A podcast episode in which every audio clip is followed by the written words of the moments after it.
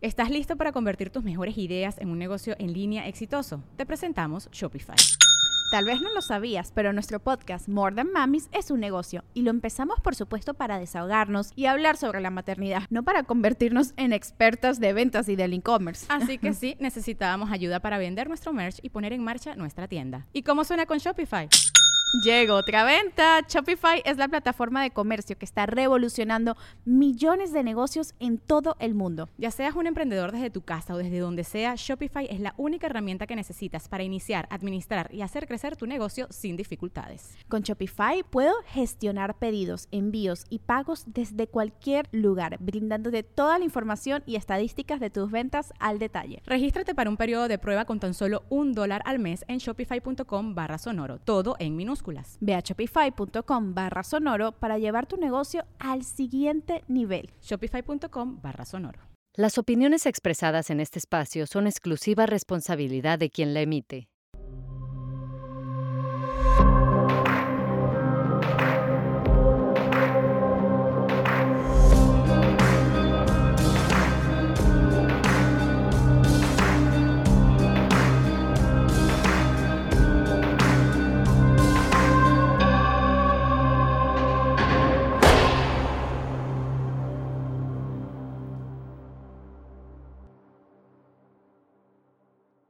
Hola, qué capítulo, el de Mayra, qué, qué manera de, de, de sentir muchísimas cosas escuchando a Mayra y por eso hoy invité a Mercedes Castañeda, quien no nada más es una de las fundadoras de Reinserta también, pero es una mujer brillante, brillante en temas de psicología, de salud mental, de trauma y de violencia.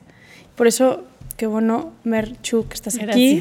Eh, cuando estaba entrevistando a Mayra, todo el tiempo estaba pensando yo en ti, ¿no? ¿Qué, qué estaría diciendo Mercedes? ¿Qué le preguntaría a Mercedes? ¿Qué, ¿No? Porque sé que son de esos casos que tú te dominas, te masticas, sacas, haces. Entonces, me gustaría empezar por preguntarte, ¿cuál fue tu opinión de este capítulo? Porque sé que es un capítulo emocionalmente complicado. Claro. Pues muchas gracias por, por la invitación y por la intro. Este, sin duda, yo igual lo estaba leyendo y yo decía, ¿qué estaría sintiendo Saskia? ¿no? Porque me dices, ¿cuál es tu opinión? Pues creo que tengo una opinión, pero la, la parte del qué sentí al ver ese video me parece importantísimo, porque creo que no hay persona que no, le, que no escuche este capítulo y que sienta muchísimas cosas, porque sientes mucho dolor, sientes mucho enojo, este, sientes mucha confusión en, en, en todo lo que va narrando esta, esta historia. Entonces, este sin duda creo que Mayra es de esos casos que no solamente tienen un nivel de complejidad brutal, pero tienen un nivel de confusión, ¿no? Este, te confunde. No sé si este, no, no, sé cuál fue tu sentir con, con, con, escucharla, pero fue, es confuso, porque es entre una parte, pues entiendes un poco cómo se ha generado la violencia en su vida y cómo se ha generado esta gran personalidad que tiene, pero por otro lado, pues te causa pues cierto rechazo el escuchar este tipo de historias. Lo acabas de escribir muy bien, es, es la sensación de decir qué hubiera sido de mí si yo hubiera tenido esa historia, ¿no? Como la narra ella, pero también confrontativo en el decir, es que no le cambia el tono de voz. Es que todo el tiempo pareciera que no siente ningún tipo de remordimiento, de emoción, de tristeza, de felicidad, o sea, ningún tipo de emoción, lo cual también te hace pensar, pues es una mujer psicópata, no es una mujer psicópata, pero a la vez también con ese nivel de exposición a la violencia durante todo su desarrollo, pues también te hace cuestionar como esa parte. A ver, si tú tuvieras a Mayra enfrente en tu consultorio, ¿por dónde empezarías? ¿Qué, qué, harías en este tipo de casos donde es una niña? La verdad es que es una niña eh, que ha vivido todo esto. Mira, primero que nada, creo que Mayra necesita, o sea, necesitamos ver a Mayra desde rascar quién es, no lo que hizo, sino quién es. Porque a lo largo de la narrativa que ella tiene, es mucho qué hizo, a quién se lo hizo y qué sentía en el momento de hacérselo, pero en ningún momento ves quién es esa Mayra, ¿no? Entonces, creo que hay mucho trabajo de encontrar quién es esa Mayra y, y con quién se vinculó, porque a mí me parece que esta es una niña, una chava que no se ha podido vincular con nadie en su vida, ¿no? Incluso habla de su hijo y habla de su hijo desde un lugar como de, me cae bien, es buena onda, tenemos cosas en común, pero no habla de un vínculo, no, no habla de un vínculo con nadie. Entonces, creo que el ver a esta mujer con una mirada de esta falta de vinculación, de afectos, o sea, no recibió afectos, cualquier tipo de apego que ella tuvo en su vida no existía, ¿no? Entonces, ¿qué pasa cuando tú creces en un ambiente que es esto, ¿no? Que es inseguro, que es estar alerta todo el tiempo, que con quien te vincules te va a lastimar y te va a traicionar. Pues esa es la forma en la que aprendes a relacionarte. Y creo que aquí hay mucho trabajo que, hacer con, con Mayra. Creo que sin duda es de esos casos que si hablas de pronóstico, dices, híjole, qué chambal va a ser este caso, pero sí creo que es de estos casos que determinan un poco el cómo tenemos las cárceles del país, y dónde está los resultados de donde lo que hemos hecho o lo que hemos no hecho como familias, como sociedad, como escuelas, aquí está el resultado. Mayra no tiene ni no ni nunca tuvo una sola figura rescatadora en su vida. No una sola persona que le dijera, "Oye, te quiero, me importas, vales esto, esto. Entonces, ella aprendió a relacionarse de esa manera y ojo, nunca vamos a justificar el por qué hizo lo que hizo. Sin duda son delitos sumamente atroces y es una mujer que pues va a estar en la cárcel, merece estar en la cárcel. Sin embargo, sí es una llamada de prevención el decir qué está pasando con estos niños y qué pasa con ellos en el después, ¿no? O sea, Mayra es una licuadora de todo lo que te puedes imaginar. Ahora, tampoco nos contó cosas que tú no has escuchado antes, desde Reinserta y desde los años que llevas en la cárcel. Eh, tú dijiste algo ahorita que quiero rescatar, ¿no? Esa exposición a la violencia, esa cero red de apoyo. Eh, enlistaste una serie de cuestiones y pienso en todos los niños, todas las, todas las Mayras que hay hoy en la sociedad. Eh, que como bien lo dices, las cárceles están llenas, de cómo su vida sí tiene un impacto. Entonces, ¿Me puedes platicar un poco cómo es que impacta? Porque quien nos está viendo puede decir, ok, ya entendí, hay un impacto directo en las consecuencias del desarrollo con el ejercer violencia en, en, la adolescencia tardía o temprana o en la adultez temprana. ¿Qué pasa? ¿Qué pasa en un niño? ¿Qué pasa con estos niños que tienen este tipo de historias? Es que creo que tenemos que regresar al tema del trauma relacional. O sea, para que un cerebro se desarrolla, crezca, necesita vínculo, necesita sentirse seguro, necesita sentirse visto. Entonces, ¿qué pasa en estos momentos cuando no es así? Pues literalmente el cerebro empieza a hacer pues lo que puede, modo sobrevivencia. Entra el botón de modo de sobrevivir y con lo que tengo aprendo y me defiendo, ¿no? Porque ahí está, ahí está pues esta, esta necesidad humana que todos tenemos de sobrevivir. Entonces, sí te podría decir que la situación en la que estamos viendo a Mayra es este descuido que tuvo en general y cómo esto se mete a una licuadora de cosas. No solamente tiene exposición a la violencia, tiene totalmente normalizada la violencia. O sea, ella entraba a las cárceles desde chiquita, conocía la cárcel, X la cárcel, su mamá era la con la que ella empezó a prostituirse, su mamá le daba la droga, ¿no? Las lesiones que recibía de su tía, de su abuela, de su papá. Entonces, cuando cuando, ves que, imagínate un niño chiquito, ¿no? Este niño pues empieza a conocer el mundo con lo que ve, con lo que siente. Y si todo esto es dolor, agresión, rechazo, pues es lo que te aleja, ¿no? Entonces, ¿qué pasa? ¿Y qué pasa con estos niños? ¿Y por qué es tan importante trabajar con ellos? Porque si este cerebro no se está pudiendo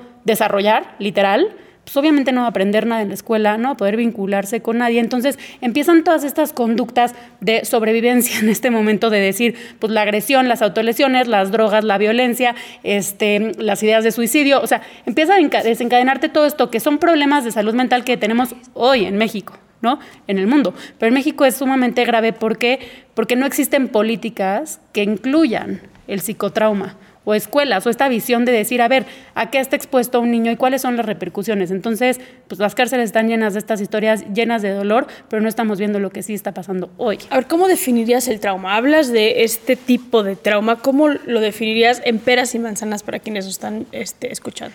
Mira, el trauma es esta alteración que tú tienes por haber estado expuesto a la violencia, ¿no? El, sentir que tu vida o la vida de alguien cercano está en riesgo. Entonces, es este modo en el que vives, ¿no? El trauma no es un hecho que te pasó, sino es cómo cambia tu percepción de la vida, cómo, cómo te relacionas tú, esta parte de desvincularte y este modo constante de alerta y de emergencia que tú y yo lo hemos visto en las cárceles todo el tiempo. O sea, lo que estás diciendo puntualmente es que un acto como tal no necesariamente genera el trauma, sino es quizá la repetición de ese acto y lo que impacta en tu vida el estar expuesto a ese acto, porque, a ver, si nos vamos a, a, las cifras, pues cantidad de niños que están expuestos a violencia sexual o que han sido violentados claro. sexualmente, este, cantidad de niños que tienen a mamá o a papá en cárcel o que sus papás se dedican a temas relacionados con el narcotráfico, delincuencia organizada, o sea, no hay una fórmula tampoco puntual de decir exposición a un acto de violencia es igual a la delincuencia. No, no, no. Pero sí hay una cosa ahí que tiene que ver con la repetición que es lo que estás mencionando. Pues, y más, más que la repetición, porque tú puedes ver a un niño que vive en un lugar donde hay una guerra, que hay una exposición constante a la violencia y es este estado de alerta de ya sonó el, la alarma, todos se van al búnker, ¿no? Y es un niño que claro que está en alerta, pero el problema en estos casos como Mayra es el tema de cuando, el, cuando la violencia o el desapego viene de quien tú más quieres, de quien más te relacionas, ¿no? Okay. Entonces, por eso se llama el trauma rela relacional o el trauma complejo que es cuando tus cuidadores no te cuidaron. ¿no? Y no hubo una figura que te rescató de esto y quien te debió de enseñar el mundo como un lugar seguro en donde puedes crecer y desarrollarte, te enseñó todo lo contrario. Ahí es donde es la cuestión más complicada y la cuestión más abandonada, porque ¿qué pasa esto? Pues empieza con estos síntomas que te digo, ¿no? Me, me, me, me drogo, me alcoholizo, conductas de riesgo, 450 diagnósticos, porque yo te firmo que tú le pones este video a cualquier psiquiatra y te van a diagnosticar a Mayra con 450 cosas. ¿No? Y si la hubieran llevado en algún momento a atención, hubiera sido la niña con déficit de atención, con personalidad antisocial, con depresión, con bipolaridad, se llena de diagnósticos, pero no estás encontrando la parte de la raíz, que es todo el trauma y todo cómo ella se aprendió Entonces a Son como las consecuencias, digamos, a raíz de el trauma de la exposición. De la exposición a la Exacto. violencia.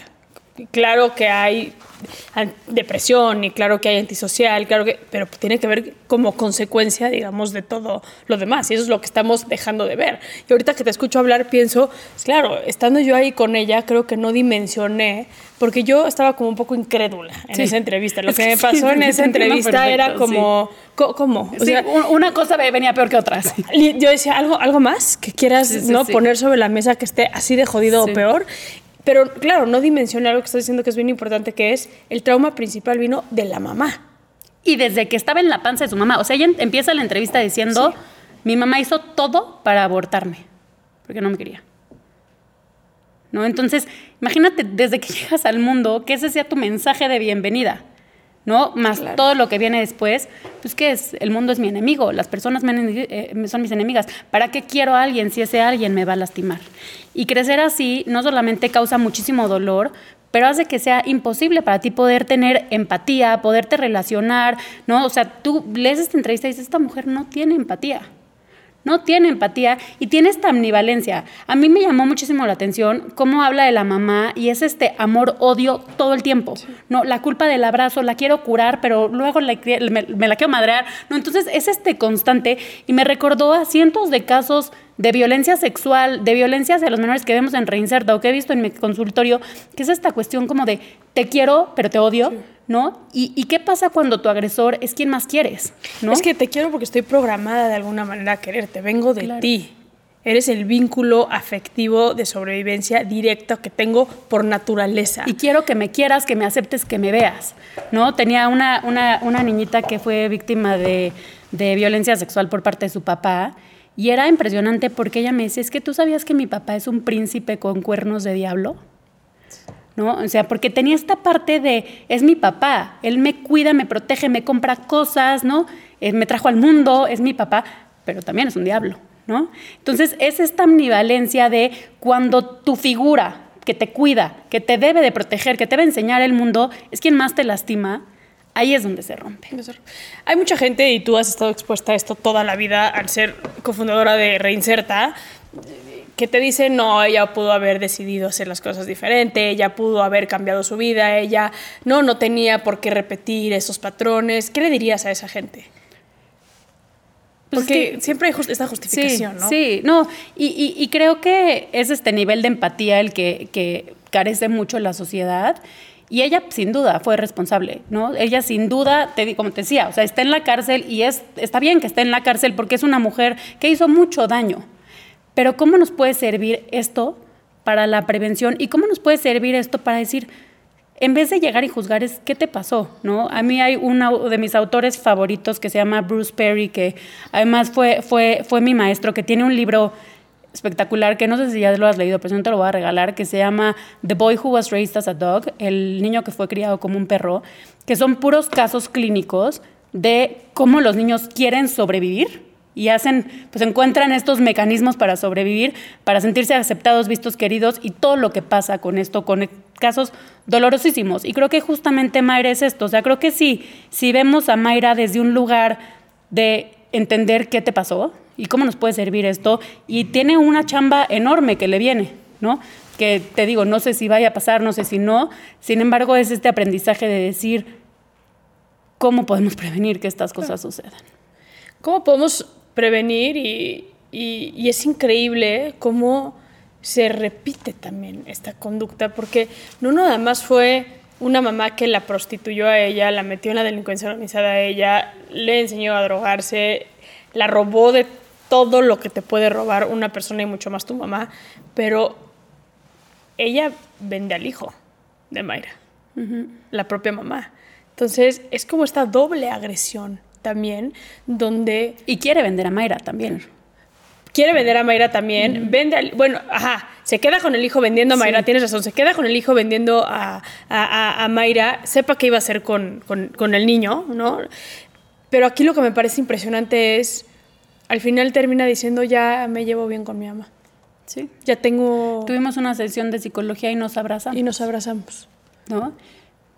Es como si ese, ese deseo y esa incapacidad de sentir tenga que ver con esta, este vínculo inexistente, lastima, bueno, sí, sí existente, lastimadísimo con la, con la propia mamá. Claro. Y ese, eso creo que, digo, no sé qué opines, pero creo que el trauma de la familia criminógena en México es el gran problema que tiene esta sociedad. Tú trabajas con niños sicarios, tú trabajas con niños reclutados por el narcotráfico, tú trabajas con todos estos niños. No sé qué opinas, yo no veo otra solución que no sea atacar directamente en materia preventiva o casos como estos tienen solución. ¿Tienen solución? Sí, si se quiere, si se puede, si se tienen los recursos. La realidad es que con el sistema en el que estamos te diría no, porque muchas veces hay ganas. Yo creo que en varias partes del video yo veía a Mayra con ganas y con esta parte racionalizada de ya, con mi mamá tuvimos una sesión de psicología, ya está todo bien, cuando la raíz es mucho, mucho más profunda. Sin embargo, sí creo que es bien importante el entender toda esta situación desde el qué podemos hacer mejor, ¿no? Como lo dices, trabajar con todos estos niños expuestos a la violencia es un recordatorio de que la realidad es que seguimos haciéndolo. Claro. Seguimos haciéndolo y se- seguimos pasando por estas situaciones en México. ¿Y quién está apoyando a esos niños? ¿Quién está apoyando a las Mayras chiquitas que hoy están ahí en día? A su hijo, ¿no? Su hijo, ya me lo imaginé, ¿no? En, en 10 años. El hijo que vio la cantidad de veces a su mamá vendiendo droga, empacando droga, eh, totalmente madreada, ¿no? Entonces, esas cosas, y el niño es buenísimo, es educado, ¿no? Como ella dice. Sin embargo, ¿qué está pasando adentro? que- ¿no? ¿Con quién se vinculó ese niño? que normalizó y, y- y que va a implementar en su propia vida. Sí. Eso es lo que me preocupa de la infancia que viene el día de hoy con toda la normalización de, de- de la violencia. Lo vemos todos los días y aún así este país no habla de la salud mental, no habla de las consecuencias que tiene el trauma en las personas. Es, es como si estuviéramos años luz, ¿no? Años luz. Años luz. ¿Y sabes qué pasa? Que sí creo que casos como Mayra es importante que se escuchen. ¿no? Por eso a todos los que estén escuchando este capítulo y que estén siguiendo tu podcast, me parece importantísimo que se atrevan a escuchar la historia de Mayra, porque no es una historia fácil de escuchar por todos estos sentimientos que te causa, pero ahí está, ¿no? Fíjate, fíjate que ahorita que estamos haciendo penitencia y, todos, y grabando todos estos capítulos, algo que ha sido durísimo es hay casos como los de Mayra que nos hemos topado donde la cárcel les dio a ellos y a ellas la única contención que han tenido en su vida, las únicas, la única oportunidad de estar de alguna manera seguras, con cierta rutina de decir, bueno, por lo menos aquí sé dónde voy a dormir, este, me tengo que bañar, esa, esa, estructura que quizás tanto podrían llegar a anhelar o a odiar algunos adolescentes, pero a la vez anhelarla también. Sí. Eh, y ha sido eso bien triste, porque eso es algo que yo antes no veía tanto y que hoy estoy viendo cada vez más, y con casos como Mayra, donde están muy jóvenes, Muy. muy, muy jóvenes, donde, híjole, ya ser una sociedad donde la cárcel te da lo que necesitas, Sí. está, está cabrón. Sí. Y quién sabe dónde estaría Mayra si no estuviera en la cárcel con el estilo de vida que llegaba. Entonces, sí, como regresando a tu pregunta, ¿qué le diría a Mayra? Pues a mí me encantaría apostar porque Mayra se pueda ver y se pueda amar y se pueda cuidar, algo que nunca recibió, ¿no? Y sé que es difícil decir esto de alguien que ha hecho tanto daño y pues, sorry, tú y yo tenemos esta empatía y lo vemos en el lugar de la importancia de este trabajo como un tema de prevención. Es que la venganza vale para pura madre, la neta. La o venganza sea, la vale gente que diga, güey, esa pinche vieja no merece, está bien, pero esa actitud no suman. No, no, no suma. Y ya está, ya se está pudriendo en la cárcel. O sea, ya, tu deseo de venganza, ahí está, ¿no? Pero creo que es bien importante el que estas personas tan rotas y tan dolidas, ¿no? Y casos tantos, ¿cuántos casos no hemos visto que ni nombre tienen, ¿no? Porque nadie los vio, nadie los valoró. Aquí está Mayra, nadie la cuidó, nadie la vio, nadie le enseñó que el mundo era un lugar en donde ella podía ¿Te acuerdas? Crecer, Pensé ahorita, ¿te acuerdas del primer libro que escribimos juntas? Eh, Sí. Nuestro primer libro, Un sicario en cada hijo te dio, el caso de Didier, Sí. ¿te acuerdas? Ese caso era, ni siquiera se sabía cómo se llamaba. No, No, no, sabía cuántos años tenía. no tenía un solo papel de hablar de él. No existía. No existía. No pudo hacer, no pudo, no pudo ser educado en la comunidad de internamiento para adolescentes porque no lo pudieron registrar. Exacto. Qué cabrón. Exacto. Y aquí, por eso es la importancia de trabajar con los niños y yo me voy a morir hasta que se pueda lograr este tipo de cosas, que es decir, hay que confiar en la resiliencia de los niños, la plasticidad del cerebro de los niños. O sea, claro que hay soluciones, por supuesto que si hubiéramos llegado a tiempo con Mayra, o sea, yo oía el capítulo y decía, ¿qué hubiera pasado si alguien lo hubiera visto de chiquita? ¿No? Si alguien lo hubiera amado, si alguien lo hubiera sacado de ahí, ¿no? Entonces, creo que esta cuestión es decir, claro que se puede hacer algo, claro que podemos dejar que deje de haber Mayras, pero es un tema de todos y es un tema de priorizar la salud mental en nuestro país. Fíjate qué impotencia porque te escucho y hoy hemos grabado varios capítulos. Este, digo, quién sabe cómo- en qué orden vayan a salir, pero hemos grabado varios capítulos de expertas como tú en temas de infancia, salud mental, etcétera. Tuvimos a Julia Borgoya, que tú sabes que es una Lo máximo. sí. maximísimo en, en- en- como mujer, como persona y en estos temas. Y es como si está diciendo lo mismo que tú. Es cómo hemos dejado de apostar en la infancia porque creemos que son casos perdidos. Y esto que dices tú y este concepto de la elasticidad del cerebro y la capacidad que tiene un niño o una niña de poder sobrevivir si tan solo les damos las mínimas herramientas, pero hoy no las estamos volviendo a ver. Sí. No hay políticas públicas a favor de la infancia. Eh, los DIFs están peores que nunca. Hoy los DIFs se usan para hacer este, política. sí, sí, este, eh, y, y- y tú y yo hemos caminado DIFs de este país que parecen una broma. ¿no? La, la- la inhumano. Gracias, Mer, por platicar con Gracias, nosotros de este capítulo. No, gracias. Y, y sí, qué duro, qué duro capítulo, pero cómo simboliza en una sola historia toda la maldad que tú, como directora general de la Fundación Reinserta, ves en tantas historias, en tantos niños, ¿no? Y eso creo que es bien importante. Gracias. Muchísimas gracias. Gracias. Judy was boring. Hello. Then Judy discovered ChumbaCasino.com. It's my little escape. Now Judy's the life of the party. Oh, baby, Mama's bringing home the bacon. Whoa, take it easy, Judy.